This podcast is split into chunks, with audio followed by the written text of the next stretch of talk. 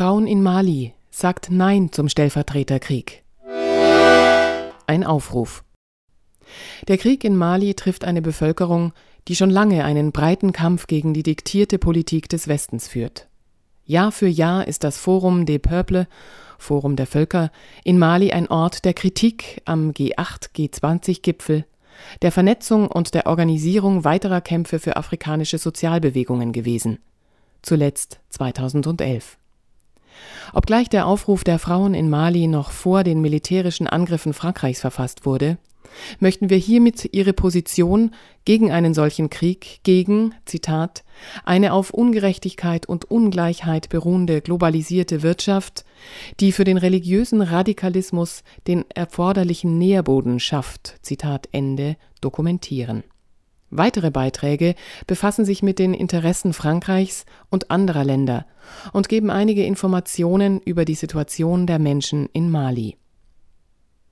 4.12.2012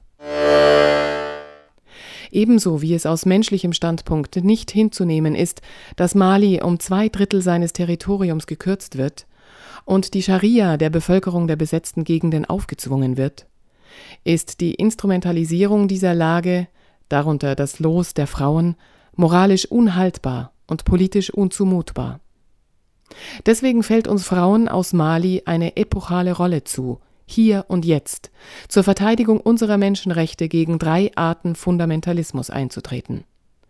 Den religiösen über einen radikalen Islam, den wirtschaftlichen über die totale Vermarktung, den politischen über die nur noch förmlich korrupte und korrumpierende Demokratie. Wir fordern all jene auf, die sich in unserer Heimat, in Afrika oder sonst wo von unserer Befreiung aus diesen drei Fundamentalismen angegangen fühlen, zusammen mit uns Nein zum Stellvertreterkrieg zu sagen. Dieses Nein rechtfertigen wir mit folgenden Argumenten. Demokratieleugnung.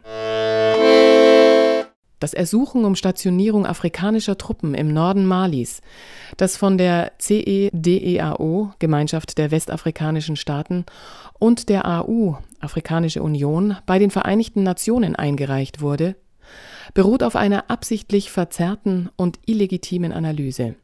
Jene gründet auf keiner nationalen Verständigung, die als solche bezeichnet werden könnte, weder auf Regierungsebene noch an der Basis.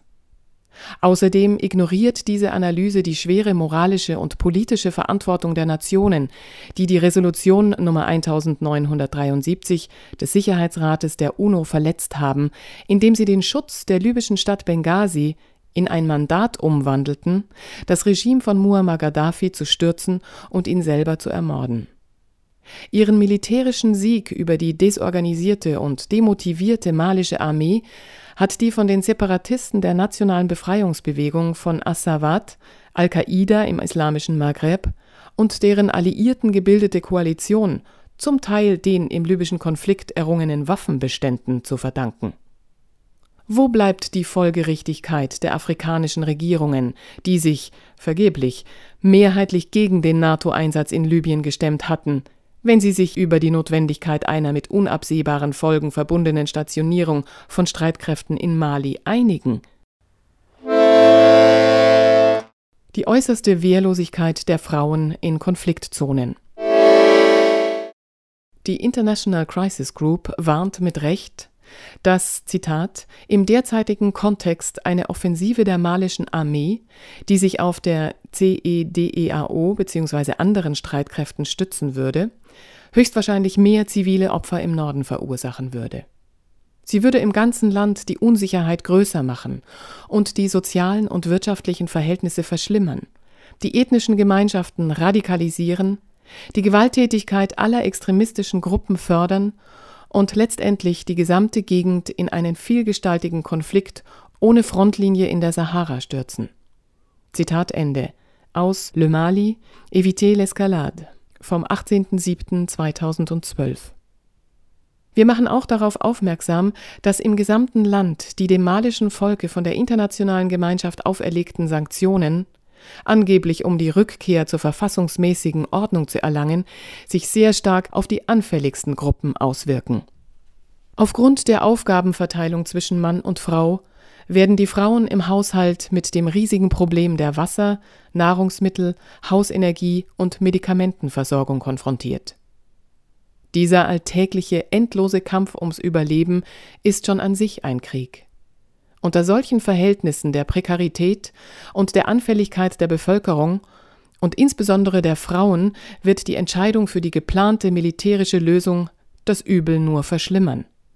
Wobei eine friedliche Alternative die aus der malischen Gesellschaft, Zivilbevölkerung, Politiker und Militär hervorgeht, konstruktiv sein wird. Unser trauriger Geiselstatus.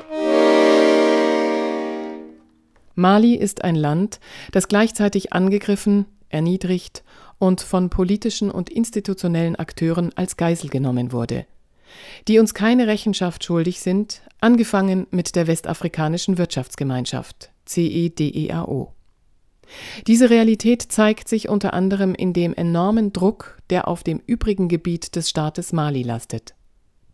Wir sind alle Kriegsgeißeln eines ungerechten ökonomischen und politischen Systems, das die Ungleichheit verschärft und sich in der Kunst, durch finanzielle Erpressung Widerstände zu brechen, auszeichnet.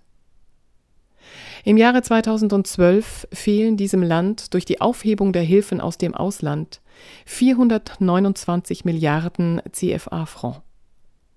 Quasi alle öffentlichen Investitionen sind aufgehoben. Das Schließen von vielen Betrieben hat zu Entlassungen und Arbeitslosigkeit von Zehntausenden von Arbeitern geführt, während die Lebensmittelpreise rasant anstiegen. Die schwerwiegendsten Verluste zeigen sich in den Bereichen der Bauindustrie und des Tiefbaus.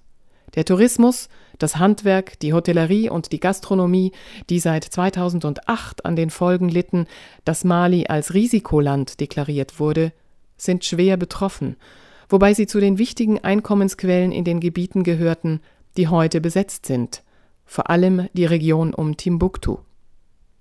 Wir sprechen nicht von Geiselhaft, um das unerträgliche Leiden von europäischen Geiseln und ihrer Familien herunterzuspielen, sondern um die gleich ernste Lage der Situation aller Menschen zu betonen, die sich in einem System gefangen finden, für das sie keine Verantwortung tragen.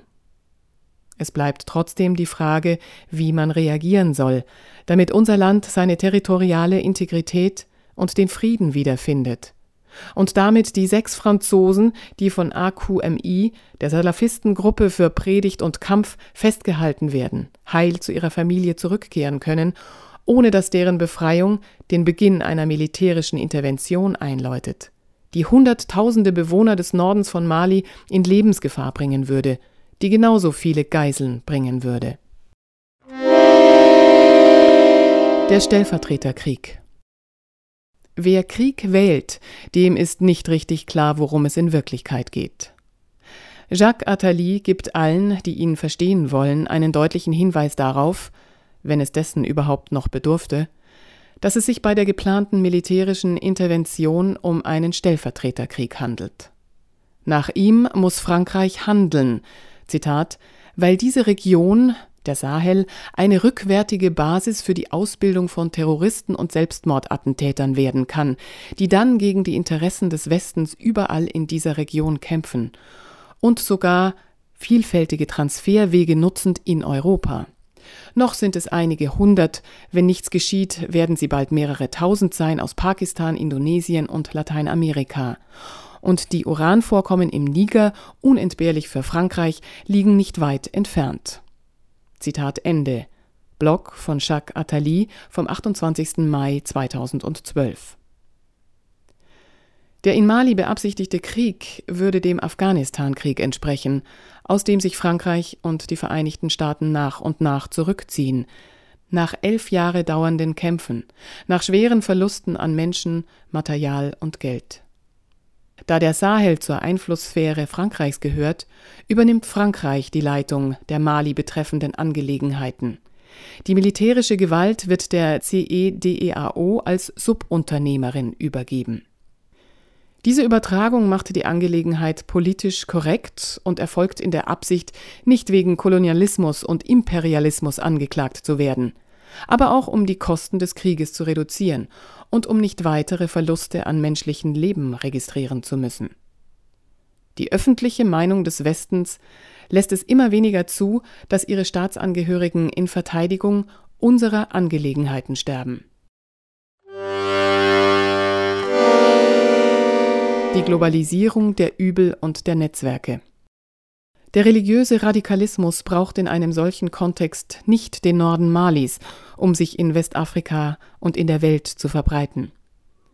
Die auf Ungerechtigkeit und Ungleichheit beruhende globalisierte Wirtschaft ist eine Maschine, die die lokalen Wirtschaftsräume, ihre Gesellschaften und Kulturen vernichtet und so für den religiösen Radikalismus den erforderlichen Nährboden schafft.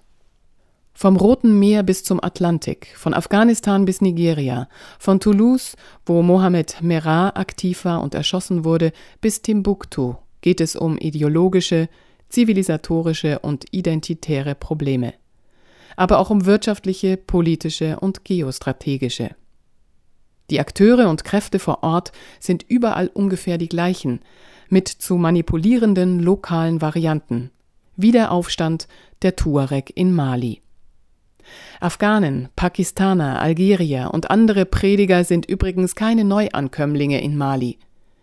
Ab Beginn der 1990er Jahre sind sie in den Moscheen erschienen, zu der Zeit, als die dramatischen sozialen und menschlichen Folgen der Strukturanpassungsprogramme sich auf Beschäftigung, Einkünfte und den sozialen Zusammenhalt bemerkbar zu machen begannen.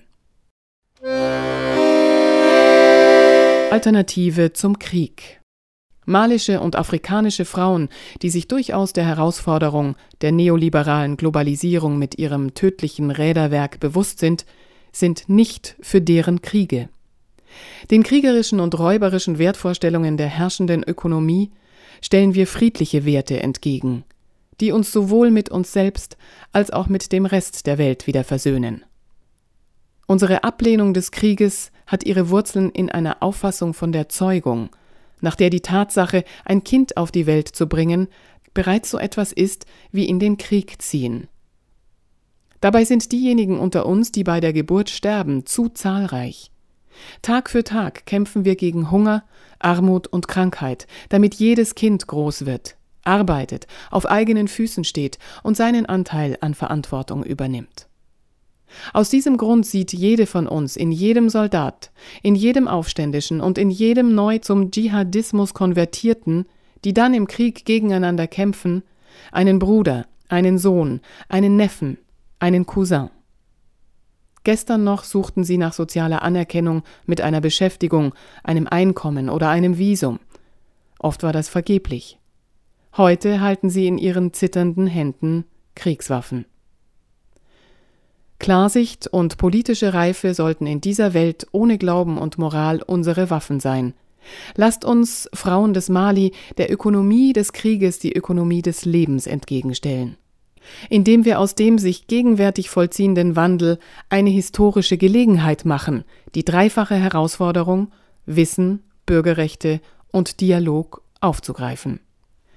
Wir, die Frauen Malis, werden dazu alles beitragen, wie wir auch morgen dazu beitragen werden, die Demokratie in unserem Land zu erneuern, entsprechend den gesellschaftlichen und kulturellen Werten, die uns vertraut sind. Es geht letztlich darum, die Fähigkeit der zivilen, politischen und militärischen Gesellschaft Malis zu Analyse, Vorausschau und Planung Vertrauen zu schenken und sie zu stärken.